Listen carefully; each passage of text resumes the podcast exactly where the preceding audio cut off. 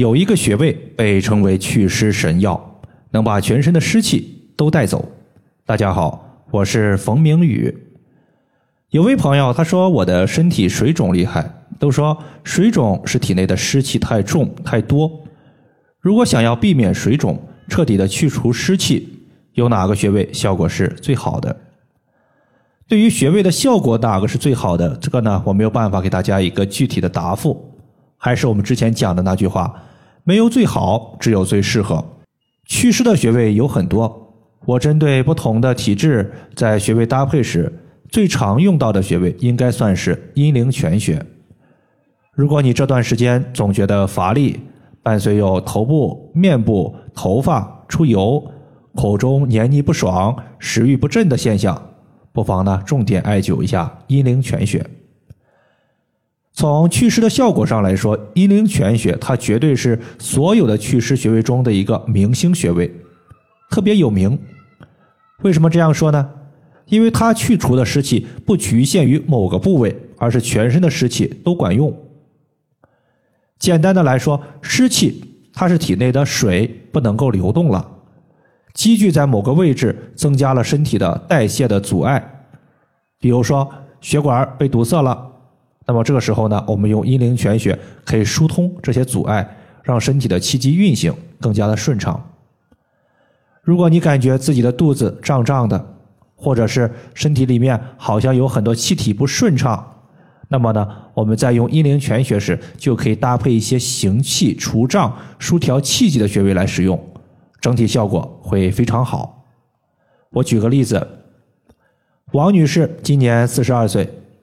他一直以来呀都有轻微的水肿问题，每天晚上发现自己的小腿和脚部都有水肿，比早上起床时呀会显得略大一些，并且感觉沉重不舒服。俗话说“水往低处流”，体内的水液湿气不能及时的排泄出去，就会往下肢运动，湿气在下肢的小腿积聚。肯定会导致局部产生水肿。针对他的情况，我推荐他两个穴位，分别是水分穴和阴陵泉穴。这两个穴位呢，他是每天早上睡醒后用手指按压这两个穴位，每次呢持续按压三到五分钟左右。晚上下班后，在穴位处用纯铜的刮痧板刮痧五分钟，随后手持一点八厘米的石墨艾条艾灸三十分钟以上。就这样过了一段时间，他的一个水肿就彻底消失了。从五行方面来看，脾属土，阴陵泉穴是脾经的合穴，五行属水。大家记住，合穴在中医上被称之为百川入海，主要是因为合穴是这条经脉之中精气最为充沛的穴位，就像是百川汇合入海一般。阴陵泉穴的脾气是非常充沛的。自然健脾气、驱湿气的效果最强。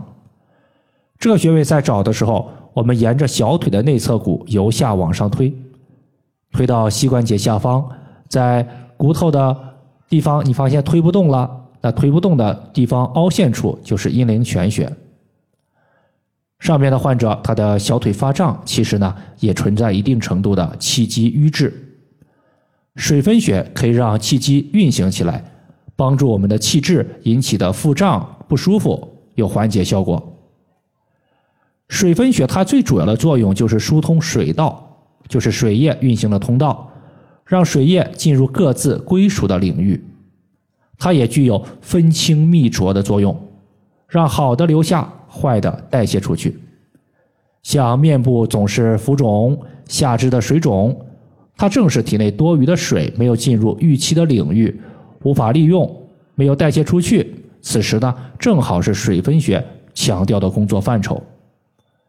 我一般在遇到水肿问题时，用水分穴的效果就特别好。包括盆腔水湿比较多导致的白带异常、泌尿系统感染，这个时候呢，如果比较轻微，你直接在水分穴涂抹蓝色艾草精油，不断的打圈按摩，一般呢，当天都会改善。加上艾灸的话。改善的会更快一些。水分穴在人体前正中线肚脐上一寸的位置。阴陵泉穴它除了可以和水分穴搭配，用来消除身体的水肿之外，还有一个重要搭配就是和承山穴。在上个星期，我就感觉啊自己心胸有些憋闷，没有食欲，情绪低落，尤其是身体啊特别乏力，两条腿像是灌了铅一样沉重，非常影响生活。我对着镜子一看舌苔，发现舌头发白，边缘齿很明显，很明显是湿气过重了。然后我就在阴陵泉和承山穴进行艾灸，之后情况就得到了很大程度的缓解。湿气如果堆积在脾胃，就会影响脾胃消化，脾胃功能弱，自然呢就没有吃饭的欲望和胃口。湿气如果堆积在下肢，肌肉像是灌了水一样，特别的沉重，我们的身体带着两个像是铅块一样的腿运动，自然会有乏力的问题。阴陵泉穴可以健脾祛湿，对于心胸满闷、食欲不振、脾胃不和的症状效果很好。而承山穴它是在我们的小腿后方，属于足太阳膀胱经上的穴位。既然属于太阳经，那么承山穴就相当于是一个小太阳，可以蒸干局部的水湿之气。同时，艾灸此穴可以帮助舒缓肌肉的紧张和疼痛。促进局部的血液和水液循环，把局部的湿气排出后，自然就能缓解上述的不舒服症状。承山穴在我们腘窝横纹中点和外踝尖连线的二分之一处。以上就是我们今天所要分享的主要内容。如果大家还有所不明白的，可以关注我的公众账号“冯明宇艾灸”，姓冯的冯，名字的名，下雨的雨。感谢大家的收听。我们下期节目再见。